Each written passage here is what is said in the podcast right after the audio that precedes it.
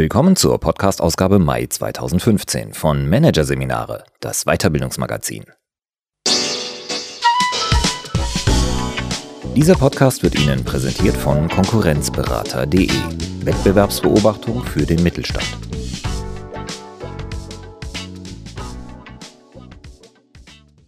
Weitere Podcasts aus der aktuellen Ausgabe behandeln die Themen Health-Oriented Leadership, die gesunde Frequenz und Gen Y, auffällig, unauffällig. Doch zunächst Neuroleadership. Tickt Führung richtig? Von Franz Hütter. Das Gehirn ist ein überzeugendes Argument. Immer mehr Bücher und Seminare führen Erkenntnisse der Hirnforschung ins Feld, wenn es darum geht, wie man richtig führt, motiviert und verkauft. Neuro wird dabei oft zum Pseudobeleg für haltlose Wirkungsversprechen. Gibt es überhaupt so etwas wie gehirngerechte Führung? Hier ein Kurzüberblick des Artikels. Falsche Versprechen. Warum es den Schlüssel zum Gehirn der Mitarbeiter nicht gibt. Vernünftige Emotionen. Wie die Hirnforschung lehrt, auf das Herz zu hören. Jedes Hirn tickt anders. Warum es nicht die eine richtige Motivation geben kann. Ähnlich gleich gut. Welche Arbeitsweisen des Gehirns den Führungsalltag sabotieren? Gestresste Gehirne. Was Führungskräfte mit Druck und übermäßiger Kontrolle anrichten. Und Basis Beziehung. Wie Arbeit gehirngerechter gestaltet werden kann. Gehirngerechte Führung scheint ein ebenso präzises wie vielseitiges Führungswerkzeug zu sein. Zumindest wenn es nach manchen Seminarbeschreibungen zum Thema geht mit erfolgreichen Tools sein Gegenüber zielgenau einschätzen, Motivation und Kreativität nachhaltig stimulieren, Konflikte bewältigen und Change effektiver gestalten. Alles kein Problem, wenn man nur weiß, wie die Gehirne der Mitarbeiter ticken. Diese vollmundigen Versprechen einiger Weiterbildungsanbieter zeugen von den großen Hoffnungen, die sich mit der Neurobiologie verbinden dass endlich ein Weg gefunden wurde, objektiv und beweisbar zu ermitteln, wie wir denken, entscheiden und lernen, beziehungsweise wie man andere richtig anspricht, motiviert und führt. Die Sache hat nur einen Haken. Vieles wissen wir in Wahrheit gar nicht über die physische Seite des Denkens, Fühlens und Handelns. Und das wenige, was wir als gesichert annehmen können, lässt sich nicht ohne weiteres auf die Führungspraxis übertragen. Weiterbildungsangebote rund um das Wort Neuro gründen also auf eine dünne Beweislage oder verlassen sie gleich ganz in Richtung Pseudowissenschaft. Selbst seriöse Angebote sind nicht davor gefeit, übertriebene Wirkungsversprechen zu geben. Das bekannteste Beispiel ist der an sich sehr nützliche Neuroleadership-Ansatz, den der Unternehmensberater David Rock und der Neurowissenschaftler Jeffrey Schwartz 2006 begründet haben.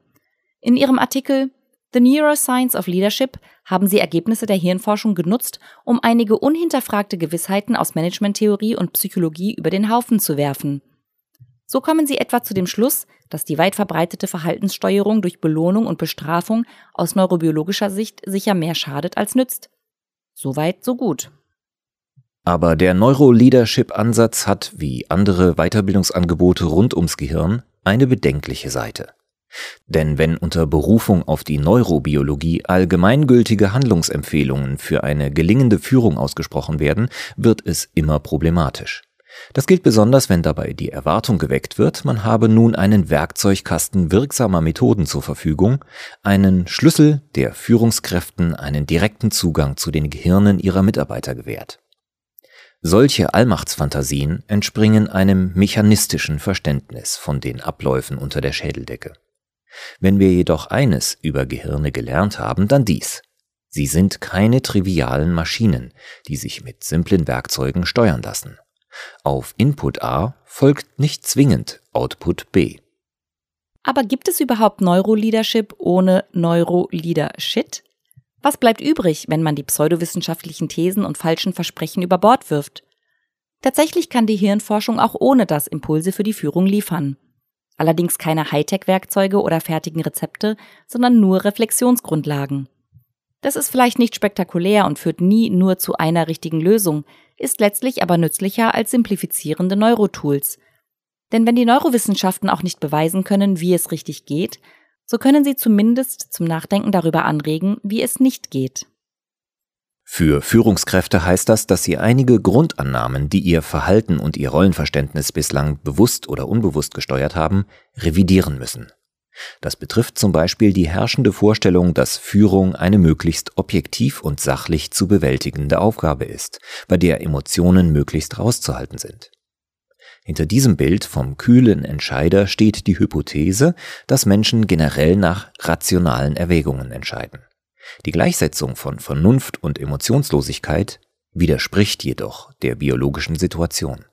Die Hirnforschung legt nahe, dass Gefühle sogar die wesentliche Voraussetzung sind, um vernünftig handeln zu können. Denn wenn Teile des limbischen Systems, in dem Gefühle verarbeitet werden, verletzt werden, sind Betroffene oft nicht mehr in der Lage, sich vernünftig zu verhalten oder überhaupt Entscheidungen zu treffen. Aus neurologischer Sicht ist das Rationalitätsdiktat der Arbeitswelt also blanker Unsinn. Das gilt insbesondere beim Thema Führung. Denn der Weg vom Nachdenken zum Handeln verläuft immer über eine limbische Schleife. Jede Handlungsmöglichkeit passiert dabei eine Art emotionales Assessment Center, bevor sie Wirklichkeit werden kann. Wir kommen also im wörtlichen Sinne nicht an den Gefühlen vorbei. Statt sie also für inexistent oder irrelevant zu erklären, täten wir gut daran, uns mit Gefühlen auseinanderzusetzen, unseren eigenen und denen unserer Mitmenschen. Welche Ängste und Gelüste treiben mein Handeln an? Welche Motive bewegen meine Mitarbeiter? Emotionale Intelligenz, also die Fähigkeit, Gefühle wahrnehmen, einordnen und besprechen zu können, sowie Beziehungsfähigkeit müssten nach neurobiologischen Befunden einen wesentlich höheren Stellenwert bei der Auswahl und Ausbildung von Führungskräften haben, als das bisher der Fall ist. Eine zweite Grundannahme, die viele Führungskräfte hegen, betrifft ihre Fähigkeit zur Mitarbeitermotivation.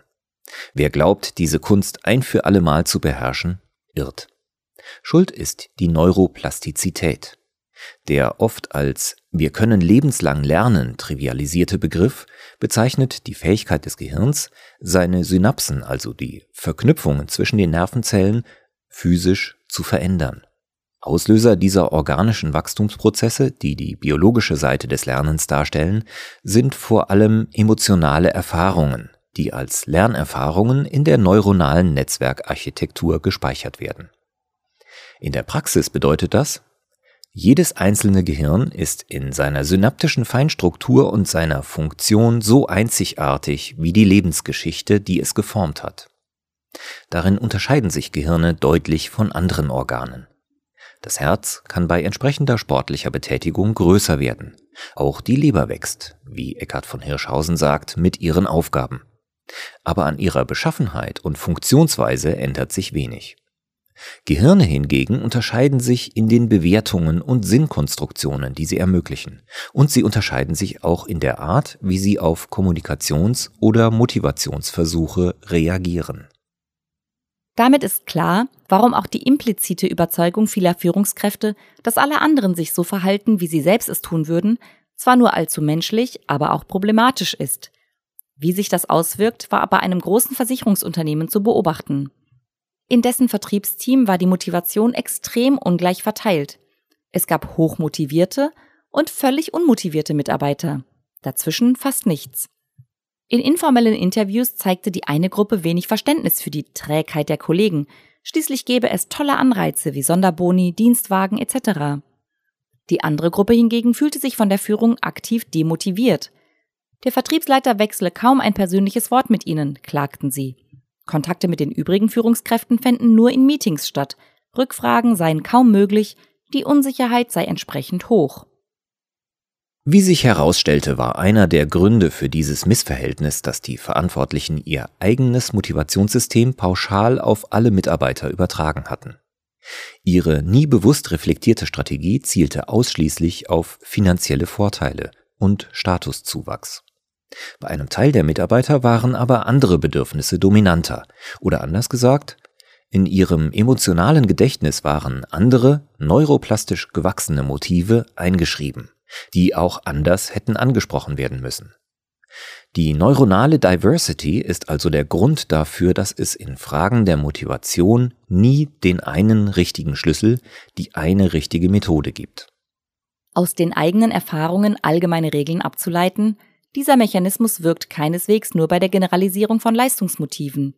Es scheint ein generelles Prinzip des Gehirns zu sein, sich am Bekannten zu orientieren. Insbesondere unser biografisches und emotionales Gedächtnis funktionieren wie eine Art Mustererkennungssoftware, die neue Wahrnehmungen ständig mit bekannten Erfahrungen abgleicht und nach Ähnlichkeiten überprüft. Was in der Evolutionsgeschichte entscheidend war fürs Überleben, kann im schnell veränderlichen Arbeitsleben leicht zu unangemessenen Urteilen führen. Tatsächlich ist für den Erfolg von morgen nichts so gefährlich wie die Erfolge von gestern, die sich durch starke Emotionen tief in die handlungsleitenden Strukturen des Gehirns eingegraben und zu den unbewussten Maßstäben verfestigt haben, nach denen wir handeln und bewerten.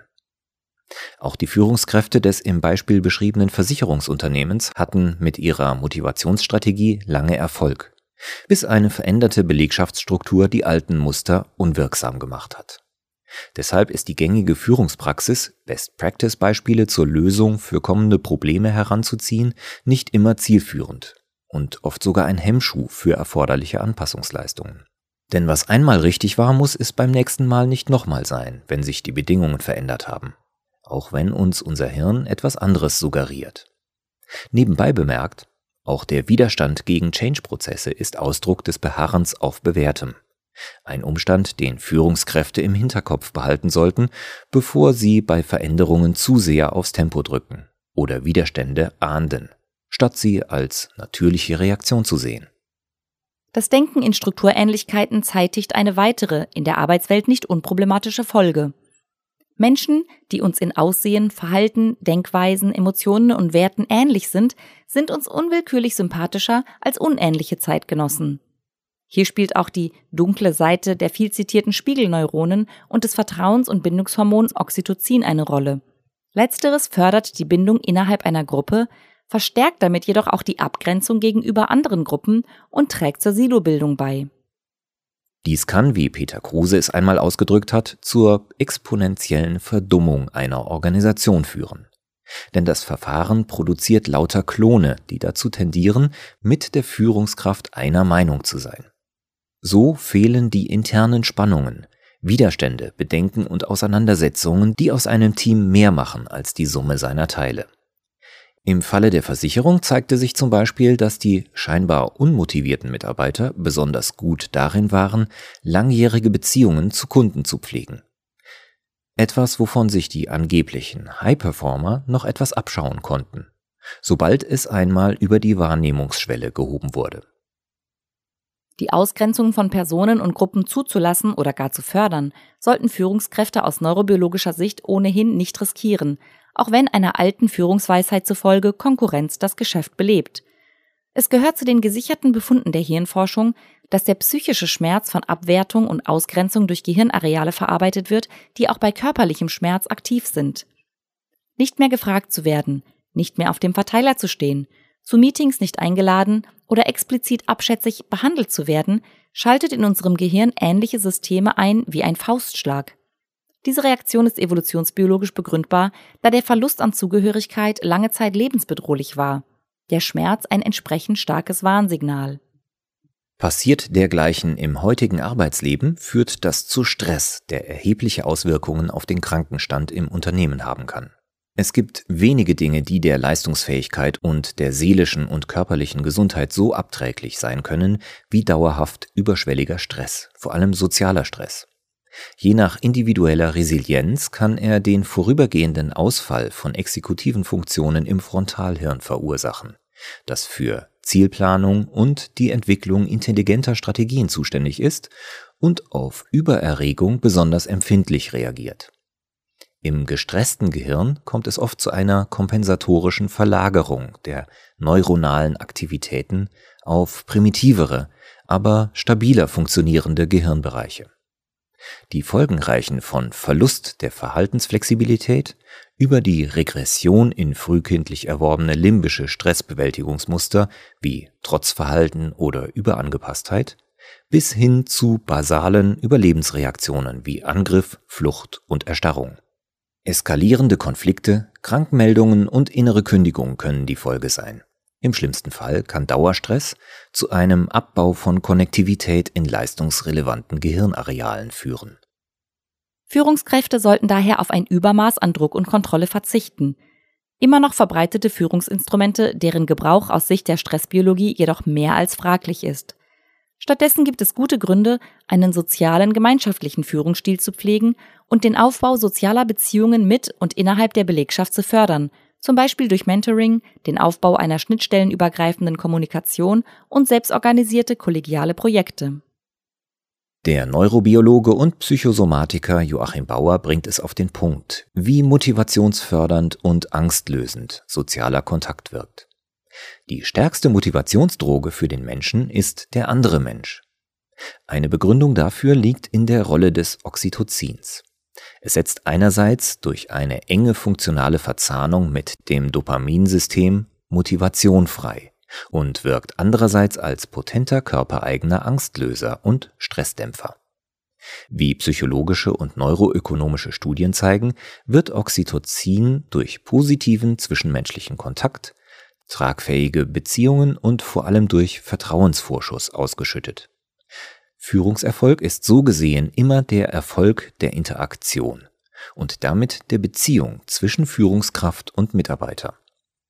Sich um diese Interaktion zu kümmern und ihr Raum zu geben, ist der beste Tipp, den die Neurobiologie in Sachen Führung geben kann.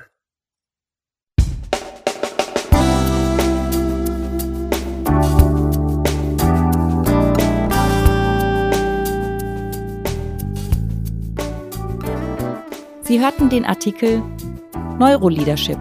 Tickt Führung richtig? von Franz Hütter aus der Ausgabe Mai 2015 von Managerseminare, produziert von Voiceletter. Weitere Podcasts aus der aktuellen Ausgabe behandeln die Themen Health-Oriented Leadership, die gesunde Frequenz und Gen Y, auffällig unauffällig. Weitere interessante Inhalte finden Sie auf der Homepage unter managerseminare.de und im Newsblog unter managerseminare.de/blog.